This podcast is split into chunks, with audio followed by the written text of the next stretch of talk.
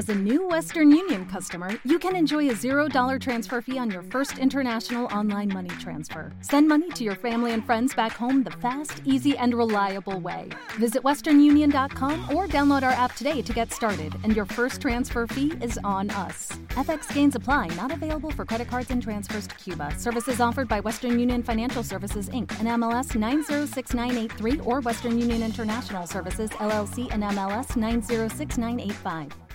Hola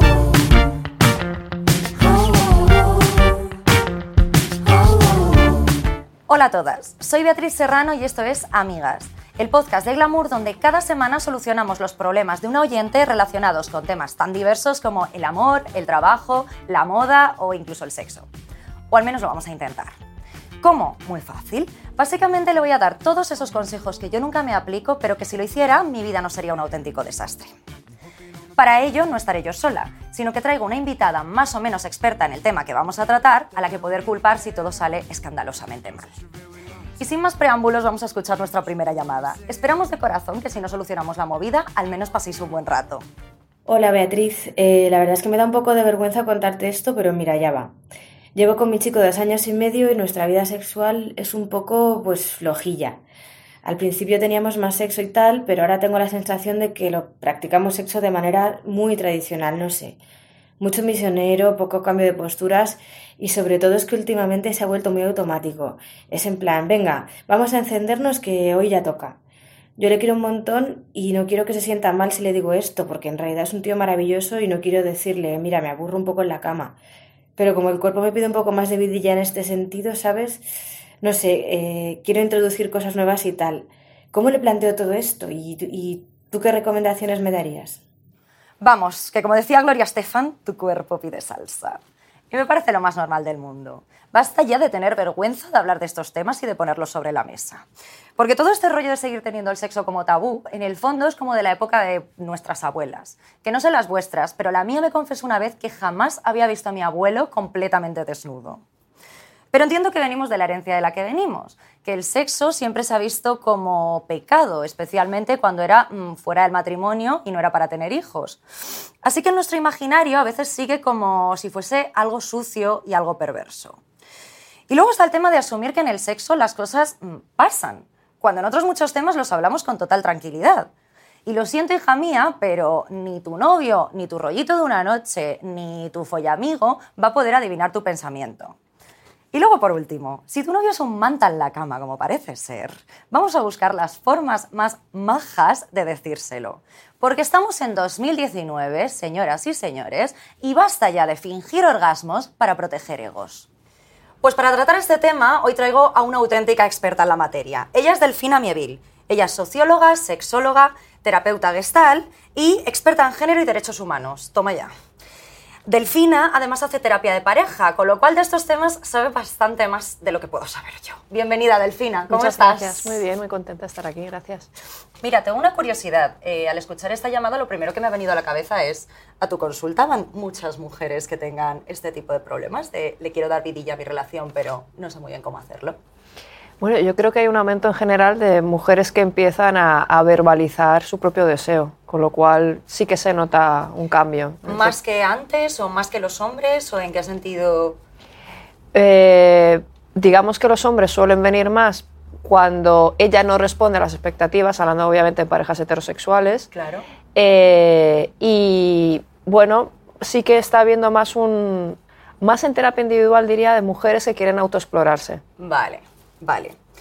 Eh, a mí me llama bastante la atención porque parece que a veces en determinados círculos me da la sensación de que estamos en un momento como muy moderno. O sea, como que cualquier persona te habla de sus kinks nada más conocerte, ¿sabes? O sea, de me flipa la asfixia autoerótica y cosas así. Y es como de, pero señor, no le conozco de nada. Pero luego Sí. como que hay veces que las parejas tradicionales, heterosexuales, da la sensación de que no se puede hablar abiertamente de estos temas, ¿no? Entonces, ¿tú crees que vivimos en una sociedad muy moderna o que en el fondo seguimos siendo muy tradicionales y muy carcas? A mí me recuerda mucho, estaba pensando en la película de Kiki, El amor se hace, de Sí. Madrid es moderna, pero nada moderna. Eh, creo que hay una, no nos damos cuenta que todos los momentos coexisten, es decir, tenemos un momento muy millennial, un momento muy de performance, al mismo tiempo tenemos mm, ciertos roles más tradicionales, es decir, no es que se acaba una época en contexto también de educación sexual, se acaba, la matamos y ahora somos todas empoderadísimas, coexisten. Y en las propias personas estos eh, mensajes coexisten, coexiste mi deseo de conocimiento autoerótico y mi educación patriarcal, están a la vez. Claro. Y a la vez un poquito lo que decías, hay un mercado de necesidad de tener sexo con un concepto evidentemente muy coital, muy heterosexual de qué es sexo y casi eh, a nivel de, mm, bueno, de mucho postureo y mucho narcisismo. Es decir, yo veo que tengo que hacer 33 eh, posturas 43 veces al día, entonces es poco más lo subo y espero que me den un like, ¿no? Claro. Entonces, en este sentido es hay un poco ajuste entre mi demanda erótica, lo que yo necesito y lo que se supone que o sea, la pregunta es, ¿lo hago mucho, lo hago poco, el qué? Claro. O sea, como que no calibramos. Hombre, esto estoy pensando que sobre todo en el tema de las mujeres, que por un lado estamos en un momento de tienes que estar sexualmente muy liberada, pero por otro es como de, bueno, igual yo no quiero hacer determinadas cosas, ¿no? determinadas prácticas. Y es como que se supone que en este momento, si no, eres una mojigata o eres una monja, ¿no? Un poco. Sí, y bueno, es un poquito como el secuestro de los cuerpos femeninos, ¿no? Si hacemos mucho porque hacemos mucho, si hacemos poco porque hacemos pocos, hay una captura de la trampa ahí para que todo sea un error, hagamos lo que hagamos. Todo mal. ¿no? Si vestía, todo mal. Y, bueno, y luego también la demanda, siempre, ¿no? Esta cosa como del poder en los genitales, ¿no? Si entendemos sexualidad como genitalidad, eh, yo una cosa que en las charlas que en las clases que doy siempre hablo de las disfunciones por sexo, por sexo y género. O sea, yo no creo, yo no trabajo desde lo, disfuncional, ¿no? Yo trabajo desde la búsqueda de placer.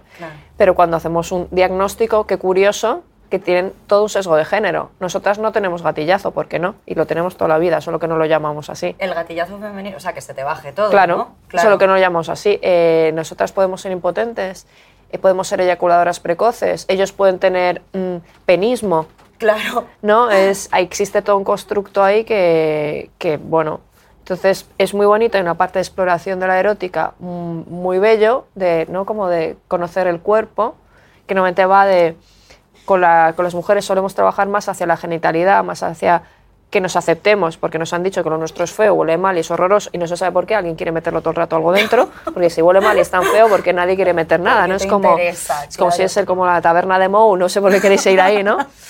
Y, y ellos es, eh, ¿no? Entonces tenemos un trabajo más hacia lo genital, y con ellos suele ser un trabajo más hacia lo global, ¿no? Más hacia eh, sexualidades más globales, más de piel aunque es un modelo patriarcal, entonces el modelo es hacia todas. Nosotras también tenemos que tener ahora una sexualidad súper genital, súper coital, de, resultados. De resultados, el orgasmo y cuántas veces te has corrido y, cuántas veces ha habido algo que entra y sale de algo. Sí, que es casi como un campeonato, ¿no? De a ver cuántas veces te corres, a ver cuántas veces, en lugar de disfrutar un poco de, el, acto en sí o de lo que estás viviendo en sí.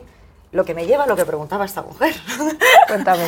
no, sobre todo me llama la atención porque... Em, parece que a veces las mujeres nos olvidamos un poco de nosotras mismas pensando en los hombres. O sea, la duda de esta chica no es estoy mal en la cama, voy a hacer algo. Es como de estoy mal en la cama, ¿cómo se lo digo a mi novio para que mi novio no se lo tome mal, porque me da cosa decírselo? Entonces, yo sé que no es una conversación fácil, sobre todo si habitualmente no tienes este tipo de conversaciones. Pero ¿crees que las mujeres nos seguimos olvidando de nuestro deseo? O sea, que sí que sigue siendo como que pensamos en el sexo de una forma muy masculina, que es para el placer de ellos, en lugar de para nuestro propio placer? Mm, bueno, yo esto lo metería entre género y un poquito de Gestalt. ¿no? Hay personas que, tienen muy buen contacto consigo mismas, es decir, yo sé lo que deseo que me pasa a mí y soy muy consciente de mi deseo, pero en el momento que contacto con el otro o la otra, no sé muy bien qué hacer. Claro. Y gente que es al revés, yo conmigo no me entero, pero en lo relacional, y es un modelo que suele ser más femenino de me entero menos de mí, y estoy, bueno, más para ti y un modelo más de autopercepción, bueno, bueno, es un poquito la educación sexual, ¿no? Los chicos eh, se les educa a explorarse los genitales. Yo siempre he dicho en esta famosa historia que quedaban para ver porno y hacerse cositas juntos, pues yo no, con mis amigas no he quedado, ¿eh? Nunca. no, jamás, no, o sea, habrá que hablarlo, pero no... no Puedo quedar ahora. No, sería, sería un poco raro ahora, ¿no? Pero vamos, que no quedábamos para ver porno ni nos decíamos, bueno, chicas, que nos ponemos aquí al chico este era tan mono entonces, ¿qué ocurre? Eh, que estamos empezando a la autoescucha, pero yo creo que hay un problema que igual no queda muy políticamente correcto, que estamos haciendo una escucha desde lo mercantil. Vale. Estamos haciendo una escucha desde, no me escucho para de verdad escucharme, porque si me escucho igual me dice que quiero mimos, o que quiero tomarme un helado, o que quiero no sé qué, ¿no? Sexualizamos mucho el contacto. En esta neurosis existencial que yo creo que tenemos ahora en el momento actual, que somos muy fast food en todo, Claro. eh, a- O sea, aguanto como que vemos el deseo desde la lógica del consumo, Sí. más que desde eso, de, de darnos la mano y dar un paseo, que igual, oye, también te apetece, ¿no? Pero es como de, no, como tenemos que conseguir lo que has dicho antes, de campeonato, de orgasmos, parejas sexuales, tal. y cuántas cosas raras he hecho. Y también desde eh, que es- es- o sea, lo coital, lo sexual, orgásmico es una maravilla. La historia es desde dónde me lo estoy preguntando Claro. y ese deseo, si es un deseo desde lo neurótico, desde, pues me tomo cinco Big Macs, Claro, a, pues me preparo la mesa y me como un filetón o una ensalada maravillosa, lo que sea. Entonces, eh, tú me preguntabas un poquito si es difícil la comunicación. Tiene que ver con, bueno, yo creo que esta chica tiene un punto de querer ser empática con la persona que quiere y no... Y también ha estado como el tambaleo de la masculinidad, ¿no? Sí. A ver si le voy a jugar el, el que se sienta deseado, que se sienta macho, que se sienta tal, como a nosotras nos pasa, que alguna vez lo, lo hemos comentado, Claro. esto de que nosotras sostenemos muy, muy mal el no. El no ahora no es como, ya no me quieres. Claro, Nosotros nos sí. vamos a lo afectivo de ya no me quieres, ya soy fea, tengo celulitis, estoy gorda. claro. Siempre hablamos de parejas heterosexuales, aunque esto es muy extrapolable a parejas no heterosexuales, en que tenemos miedo de tocar la, la virilidad y es, Dios mío, ya no soy esta cosa un poco del macho empotrador. Claro, ¿no? pero porque también da un poco de miedo a no sentirte sexualmente deseado en pareja. Ostras, es un golpe, ¿sabes? Si no dices estas cosas, eso, con empatía y con cariño, sí que es verdad que joder, a nadie le apetece escuchar, oye, me aburro un poco en la cama contigo, ¿no? O sea, es una... Pero yo creo que traducimos una cosa, el ahora no, y de esta manera no, con el nunca jamás. ya, eso sí. Entonces es que hoy no quiera tomarme un zumo de manzana, no es que no voy a tomar un zumo de manzana toda mi vida, igual es que vas a probar, ¿no? Claro. Sobre esto, ¿cómo se puede plantear, o sea, qué tip le darías a esta chica para plantear esta conversación con su pareja? Una conversación de este tipo. Bueno, primero yo diría que estuviera un rato ella con ella y dijera yo qué quiero que tuviera muy claro qué quiere ella, qué es lo que le apetece. ¿no? Es por dice, me aburro, es un poco clásico, bueno, está claro que se ha aburrido el misionero. ¿Qué te apetece? ¿Qué es en tu erótica? ¿Qué es en tu imaginación lo que te apetece? ¿Qué te pone? Porque si tú no sabes qué te pone, no vas a ir al chico, me aburro, resuélvemelo. No, hazte caso, responsabilízate de tu deseo y desde Claro. la responsabilidad de tu deseo le dices, mira, me gustaría que probáramos otras posturas o que mm, pusiéramos más ambiente o que nos disfrazáramos o que pero primero es qué es lo que echo de menos Saber yo. qué quieres Porque si no lo que haces es proyectar en el otro tu responsabilidad de tu ser sexual. Y una cosa clave de la sexología es tú eres responsable de tu deseo, el otro es responsable de su deseo y os compartís desde un lugar de goce y de empatía Claro. con más dosis de, de afecto. Entonces eso sería lo primero. Y lo segundo es que como que no entienda que el otro le tiene que resolver la papeleta, ni ella le tiene que resolver la papeleta, es entre los dos. Cariño, ¿a ti qué te gusta? Claro. Eh, me encanta, eso, evidentemente todo con, eh, como se habla de, de comunicación em, empática, es habla desde ti, lo Claro. primero, nunca es que tú, que es un soso. Pues mira, quita los calcetines. Bueno, sí, ¿no? No, lo primero sería algo como... A mí no me gustan los calcetines. Sí, esto Desde sí. yo. Sí, que luego dices, no se ponen los calcetines, ¿no? Tautológico. Claro. ¿eh? No, sería algo como, oye, mira cómo te sientes tú con esto, a mí me gustaría, me apetece que hagamos cositas diferentes, yo me siento así, ¿a tú cómo te apetece, qué propones? Como un lugar desde lo que a mí me apetece, no lo que tú haces está mal. Claro. Porque bien o mal, el misionero también está ella. o sea, él, él no está solo y ella, mira, hace diablo, lo haces fatal. Pues Claro. están los dos. Sí, ella tampoco ha dicho. Se dice no esto de que en, en pareja hay tres, hay tres sujetos, tú, yo y la pareja. Entonces, y a veces los padres. Otra pregunta. ¡Qué espanto, por favor! ¡Delfina! Quería saber también, bueno, que esto en realidad creo que, por lo que has comentado al principio de que las mujeres quizás nos estamos conociendo más, pero me llama la atención, o sea, me gustaría saber eh, quién suele estar más abierto a probar eh, cosas nuevas en la cama, según mm, tu área de expertise. Eh, ¿Los hombres o las mujeres? O sea, sobre todo en... O sea, pues de introducir cosas nuevas, juguetes sexuales, probar como nuevas historias. ¿Quiénes estamos como más abiertos a la exploración? Si se puede... A ver, yo te hablo de, de la gente, yo tengo la suerte, mm, bueno, yo es que como quiero mucho a la gente contra la que trabajo, Claro. tengo esa suerte que yo si no me caen bien no trabajo con ellos, entonces les- le- eh, yo trabajo mucho desde el afecto, desde el amor, no, no desde el desapego con paciente o cliente o persona con la que trabajo. Claro. Tengo que decir que depende de lo rígida que es la personalidad. Claro, Entonces, depende de lo rígida que es la personalidad, fe- normalmente eso tiene un correlato de género. Pero tiene que ver con lo rígida que es la persona, ¿no? Entonces, eh, también muchísimo tiene que ver con la relación con el propio cuerpo. Es decir, si hay una relación de mucha conciencia, yo lo que noto sobre todo es que la gente venimos, y me he incluido porque también ha sido mi propio trabajo, cortados por aquí. Entonces vienen cabezas pensantes con genitales colgando, eso me así un poco snap, ¿no? el cerebro con genitales por ahí, pero no, no esta cosa que también se dice ¿no? en, en, el humanismo, no tenemos un cuerpo, somos un cuerpo. Claro. Entonces, depende de lo desconectadas que vengamos, de los conectados que vengamos, eh, hay más resistencias en un lado o en otro. Claro. Entonces, eh, en algunos casos, por ejemplo, cuando se trabaja la no genitalidad, eh, a veces es sorprendente que las que más se enfadan en parejas heterosexuales cuando quitas el coito, porque es un, algo bastante típico según el tipo de problemática, es quitar la, lo ansiógeno desde el coito, es como, pues entonces, ¿qué hacemos? Es como, Ya. ajá. Jope, pues. Entonces nos pasa Claro. esto. O, o luego hay, hay personalidades que he encontrado tanto chicos como chicas en ese sentido de incluso chicos que quieren hacer de todo, que pídeme lo que quieras y la otra como "Es que no, No tiene ni idea o no, no no, no, no, ocurre". apetece tanto, ¿no? Y el otro, pues nos vamos a no sé qué, y me disfrazo, y no sé cuánto, si te doy un masaje, no sé cuánto. Y Además vienen como de, si es que me da igual meterla, yo quiero hacer cositas contigo, y súper lindos y súper entregados. Y ellas como que están más... Como de, "Mm, no necesito tanto, incluso a veces que se agobian con tanta oferta porque vienen o nos han ido a la tienda erótica y vuelven con 23 Sí, cosas y que ellas no, como que tendrían que aprender a mm, utilizar una, ¿sabes? Para Sí. empezar y luego ya... O sea, hay muchos chicos, yo creo que con, con- con- también con tema de, de- de descubrimiento de... Lo malo es, es unir crecimiento erótico a juguete. El juguete es un juguete, está fenomenal. Y un juguete haces una copa de vino. Claro. Y un juguete haces una corbata. No hace Claro. falta que sea aquí la cosa motorizada, ¿no? Sí. Entonces, yo pondría dónde está la rigidez. Sobre esto, yo creo que la siguiente pregunta tiene que ver. Cuando, cuando escuché el consultorio que teníamos, me puse a buscar eh, un poco de. Además, como utilizando las palabras que utilizaría, ¿sabes? Para que Google me, me trajese mm, las cosas que encontraría esta mujer, tipo cosas picantes, dar vidilla a la relación y tal.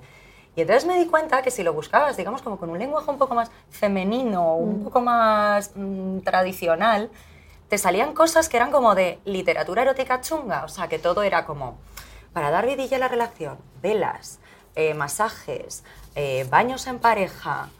Y eso como que me llevó a pensar de, ¿es posible como que eh, en el fondo eh, se nos siga viendo a nosotras como unas románticas en lugar de como seres sexuales? O sea, de lo que estabas diciendo que, o sea, ni siquiera nos planteamos qué nos apetece porque pasando de eh, las flores y los bombones ya se acaba la película para nosotras. Luego no tenemos como la escena de sexo puesta en la cabeza, ¿no? Entonces, eh, pues esa era mi pregunta un poco de, ¿se nos sigue viendo como unas románticas y por eso nos cuesta mm, tener sexo que sea fuera de la forma tradicional?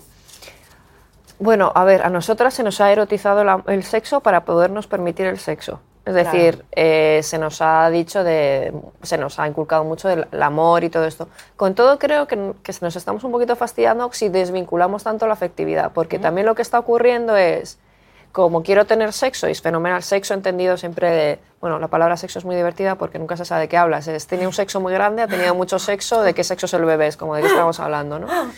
Eh, el momento que me desconecto de mí, de lo que hablábamos, ¿no? De yo soy todo, soy cabeza, corazón, cuerpo, piernas y, Claro. y- y todo esto. Entonces, una cosa es que eh, solo afectivice el contacto, entonces solo vea eh, el contacto desde lo afectivo. Otra cosa es que pretenda cortarme una parte de mí que es emocional, que la tengo y que es así y que además em, muchas veces nosotras tenemos una erótica que tiene, que ver más con lo circunstancial, con cómo estoy ese día, etcétera, que los chicos también, solo que se les ha fomentado que tienen que tener toda la atención en los genitales y en la Claro. conquista y la penetra- en la penetración. Es decir, eh, no creo que sea ni siquiera algo malo, A- entendiendo porque romántico no para mí no es no tiene- puede ser flores o puede ser un cuidado del espacio. Claro. Y, y además está demostrado que cuanto más afecto se le ponga en el encuentro, que puede ser con una aventura de una noche, Mm. pero con afecto, con mimo y con cuidado, mm, estamos más a gusto, chicos, chicas y chiques, y nos, Claro. y nos encontramos sí, mejor. bueno, que eso también es otra que romantizar no tiene que ser solo la pareja, ¿no? O sea, como que debería, esto lo habíamos hablado alguna vez que creo que me gustó mucho, como la erótica del cuidado, ¿no? Que se diese también, o sea, que aunque tengas un lío de una noche, aunque con esta persona no estés pensando en casarte y tener hijos, no significa que tenga que recibir un trato, digamos, menor, ¿no? Como si hubiese personas de varias categorías, las personas con las que sí me casaría y las personas que son solo para un polvo una noche. Y eso que, había que, que habría que erotizar mejor, pues el cariño, el cuidado y este tema más que el machacar a la otra persona. Sí, y, lo que decías era un poco lo decía Fina ¿no? de la erótica del cuidado, es como tenemos erotizado actos violentos, ¿no? Desde ¿no? la pornografía y todo, es como tiene que ser fuerte, duro, entonces eso me pone. Pero lo tierno me deserotiza, es como, claro. es como si de repente tierno es que te estás tirando a Winnie the Pooh, es como no, no va por ahí, ¿no? claro. O sea, entre una cosa y otra hay un, hay un, bueno, hay unas escalas de grises.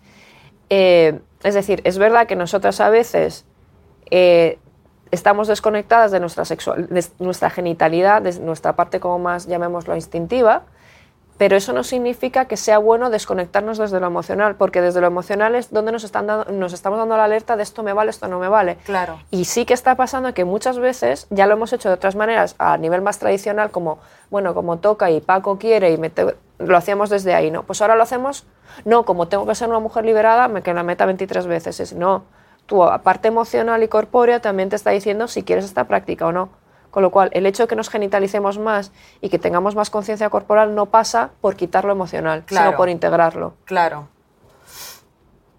Eh, bueno, ahora eh, cambiando un poco de tema, pero creo que todavía existe ese miedo. Eh, yo creo que al plantear este tipo de cuestiones se nos vea como unas guarrillas. O sea, como un... Es que esto me ha recordado que una amiga mía me contaba que ella sí que tuvo una conversación de este tipo con su novio, que llevan juntos desde el instituto un montón de tiempo, y como que la respuesta de él fue más bien como de, bueno, pero es que yo a ti no te puedo hacer eso. O sea, como que había prácticas que eran... Todavía, ¿no? Claro, mm, que eran para, para novia no, exacto. Entonces, me recuerda un poco, no sé si esto del trinomio en antropología, ¿no? Que dice que las mujeres se nos colocan como madre, como virgen o como puta. Bueno, como puta barra bruja, según convenga un poco pero que las tres no podemos serlos ni, ni o sea, yo no veo, no sé si a los hombres alguna vez le han puesto mm, padre, mm, virgo y, y, y, gigoló, ¿no? No creo. Entonces, como, bueno, de hecho, o sea, Perséfone, Hécate y todas estas figuras de la mitología hablan de eso. Eh, bueno, yo no lo sé, pero hasta hace nada había como prácticas asociadas a, no, desde lo reproductivo lo placentero, ¿no? Es como, desde lo reproductivo lo hago con mi mujer es de lo placentero, pues creo que hay una película que, bueno, no sé si es, no me acuerdo cuál es, eh, una de mafiosos que, que al señor le están haciendo así un trabajo abajo. Ah, dice, pero tal, dice, no, está no, pues que es porque es la boca que ves a mis hijos. Sí, es verdad. Entonces, como, bueno, pues, ¿no? Como, y creo que eso crea muchas estructuras en, también en el hombre. Sí que, y sí que, eso sí que lo encuentro como hombres que van sexuando a mujeres según en qué categoría están. Es como la mujer, como tú eres un ser íntegro de muchas cosas, nosotras también. Claro, y que si es tu novia, la has metido en esta cajita de novia y hacerle otras cosas es como no, o que te pida otras cosas es como que no la ves, ¿no? O sea, que todavía tenemos esa herencia quizás tan, tan carca en el fondo de que no puede, oye, pues mejor tener una compañera, una compañía mucho más completa, ¿no? Que simplemente... Mm, una madre, una... Bueno, eh, yo creo que cuesta mucho ver a las mujeres como un todo. Claro. No como un papel. Que nosotras igual nos puede pasar, ¿no? Porque a veces vamos, buscamos padres o lo que sea. Pero sí que veo que sigue pasando esto de mm, no vernos como un todo, sino esta es muy tal, entonces la polarizo hacia un lado. Claro. ¿no? Como nosotras hacíamos, bueno, han hecho, no lo sé, esto de división entre machos alfa y beta, ¿no? Claro, sí. Pues... Eh, sobre esto, eh, ¿cuánta influencia crees que hay? Esta es la pregunta, ¿no? Del porno. ¿Cuánta influencia crees que puede haber en el eh, o sea, de porno en nuestra vida sexual? O sea, que a muchos hombres les puede dar cosa hablar de sus fantasías porque ven porno muy bestia y es como, o sea, sería como el otro punto, ¿no? Nosotras para que no nos vean como unas guarrillas y ellos como que puedan tener esto para que no les veamos como unos degenerados, porque ven este porno que no deberían, no deberían estar viendo. A ver, lo que ocurre es que eh, hay esta broma como de que, que a mí me fastidia mucho. Dicen, no, es que las chicas queréis un porno que se casen. No. No, la estructura del porno es una estructura con un guion agresivo, con unas prácticas, eh, algunas imposibles, o sea, incluso, pues claro, si soy un chico y no duro 23 horas, Luego digo, oh Dios mío, soy eyaculador precoz. No, cariño, yo no soy eyaculador precoz. Es que en 24 horas no dura nadie. Claro. ¿no? Entonces son tomas, ¿no? ya que estamos en... ¿no? Eh, y nosotras un- pues unos cuerpos, es decir, yo siempre he dicho, digo, si tuviéramos que hacerlo con esas uñas, estaríamos, habría tuertos por ahí o... O esas vaginas de diseño, por favor. Claro, entonces, eh, a ver, eh, sin entrar a, a como la parte más, más ideológica, creo que sí que cada vez más ahora, porque hay una pornografía más directa, es decir, antes nuestros padres estaban con revistas, Mm, a- se tiraba más de imaginación, más de insinuación, más de, había un constructo más de fantasía propia. claro. Lo que está ocurriendo ahora, que estoy notando, es que está habiendo un corte con el cuerpo muy importante porque además tenemos medios como la- el, el iPad, ¿no? Entonces yo soy chico, bueno, soy chica también me vale cada vez más, y es muy inmediato, ¿no? Es como un consumo de un alimento neurótico, es decir, de vez en cuando comerse un Big Mac no es malo. Claro. El punto es que te alimentes de Big Mac. Claro. Y lo que ocurre es que sexualmente nos estamos alimentando de bazofia. Ya. Y es bazofia erótica, es decir, está bien, te ha quitado el mono, pero entiende que si solo estimulas esto vas a tener un colesterol sexual tremendo, ¿no? Entonces, ¿qué ocurre? Yo me pongo la pantalla aquí, la mano está aquí abajo, no la veo. Hay una despersonalización del cuerpo. Fíjate, o sea, Las la- cosas del directo. se ha caído, esta, pero, pero sigue. ¿eh? Sigue. Eh, esto se ha asustado con lo de la, la bazofia erótica y se ha desmontado el chiringuito. ¿no? El, hasta aquí, entonces mi mano está despersonalizada con mis genitales y es todo visual. Claro. Que además a los hombres se les estimula mucho la- lo, lo visual y a nosotros, nosotras lo epitelial. Bueno, creo que sería chulo las dos cosas. Entonces, ¿qué ocurre? Me corto y no estoy sintiendo, simplemente tengo una como una micción, ¿no? Como Claro. como, ir al baño, como una reacción genital en la que yo no estoy estructurado, no sé dónde están mis pies, no me estoy tocando otras partes. Normalmente es el iPad, la imagen así como, ¿no? En, eh, como si estuviera en un tubo en un, eh, de, una- de unos genitales o de unas cosas que están haciendo, y yo dónde estoy. Claro. Entonces, eh, eso es lo que sí creo que eso es sexo y que espero llegar. Y hay una cosa muy interesante que es la fantasía y la sexualidad, los dos son reales, solo que uno es material y el otro no. Claro, uno lo puede realizar y otro. o- Material en el sentido de que yo si fantaseo me pongo, o sea, es real. Claro. es igual de real, pero no es material. Esto es, yo llego, quedo contigo, yo en mi peli he pensado que te iba a hacer no sé qué en el pie, te vas en cada llego y tú dices, no me toques los pies. Claro. Es decir, no hay un espacio controlable. Entonces intento proyectar la inmediatez, la facilidad con lo que yo en una cajita así, despersonalizado o despersonalizada, veo y aplicarlo.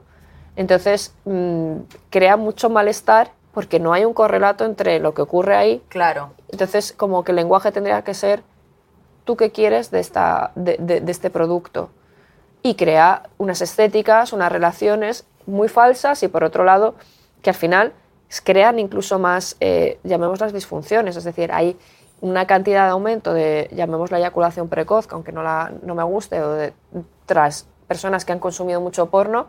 ¿Por qué? Porque es que es inmediato, es rápido, Claro. ya está, no, no tengo que ver con otra persona, estoy en lo mío, pero no estoy conectado conmigo, ¿no? Y una esperanza de que yo como mujer tengo que cumplir con ese papel y, y, bueno, como poca, muy poquita diversidad en cuanto a una sexualidad como muy bueno. Claro, sí, muy que es mm, siempre lo mismo y es muy mecánico y es muy, en fin, que luego mm, en la vida surgen otras complicaciones o otras historias y no es todo tan mecánico. ¿no? Y hay poca, y sobre todo el punto es en qué cantidad, Claro. ¿En qué en cantidad? qué es la cantidad de- claro. que lo estamos consumiendo y qué me pasa a mí con el cuerpo con esto. Claro. Bueno, pues mm, no sé si le habremos dado algún consejo a esta mujer. Yo creo que le has enseñado un montón sobre sexualidad, pero sobre esto, o sea, resumiendo, yo creo que es que se escuche Sí. antes de hablar con él, que se entienda ella, ¿no? Sí. Eh, lo que pasa por su cuerpo, lo que espera, lo que espera de que pase en la cama y luego hablar desde siempre desde el yo, ¿no? Y con Sí. muchísimo cariño y muchísima empatía. Sí. ¿Algún consejo más? Bueno, pues que como que jueguen, que él también tenga un espacio de cuidado, de, bueno, y a ti qué te apetece, ¿no? Como, y, y la negociación, es, bueno, no significa que haya que hacerlo todo, ¿no? Hay una manía de, no, es que tienes, ¿no? Como una época que estuvo de moda el sexo anal y que todas tenemos que, y si no lo hacías, mm, era Claro. tremendo, ¿no? El- el- pero yo creo que la autoescucha, eh, decía Marcela Lagarde una cosa muy bonita, que las mujeres somos muy felices en soledad, que no es lo mismo que desolación, porque en soledad nos escuchamos y negociamos con nosotras mismas, que esto vale para cualquier ser humano mm, sintiente viviente, y entonces yo puedo negociar contigo, pero si llego a hablar, porque es como soltar un... No sé lo que me pasa, ¿no? Claro. Es como... No se va a llegar a un acuerdo. Ujú. Y que no ponga las expectativas en que el otro lo tiene que resolver. Porque es hombre y como tiene pito, pues tiene que hacerlo Que él. lo resuelva, claro. Pues yo creo que ya se nos ha acabado el tiempo y que esto ha sido todo. Muchas gracias por venir, Delfina, y por ayudarnos a solucionar. Gracias por acompañarnos en este episodio, amigas. Os recordamos que nos podéis escuchar en todas vuestras plataformas de podcast favoritas. Y además, si sois más del cara a cara, nos podéis ver en glamour.es y en nuestro canal de YouTube. Hasta la próxima.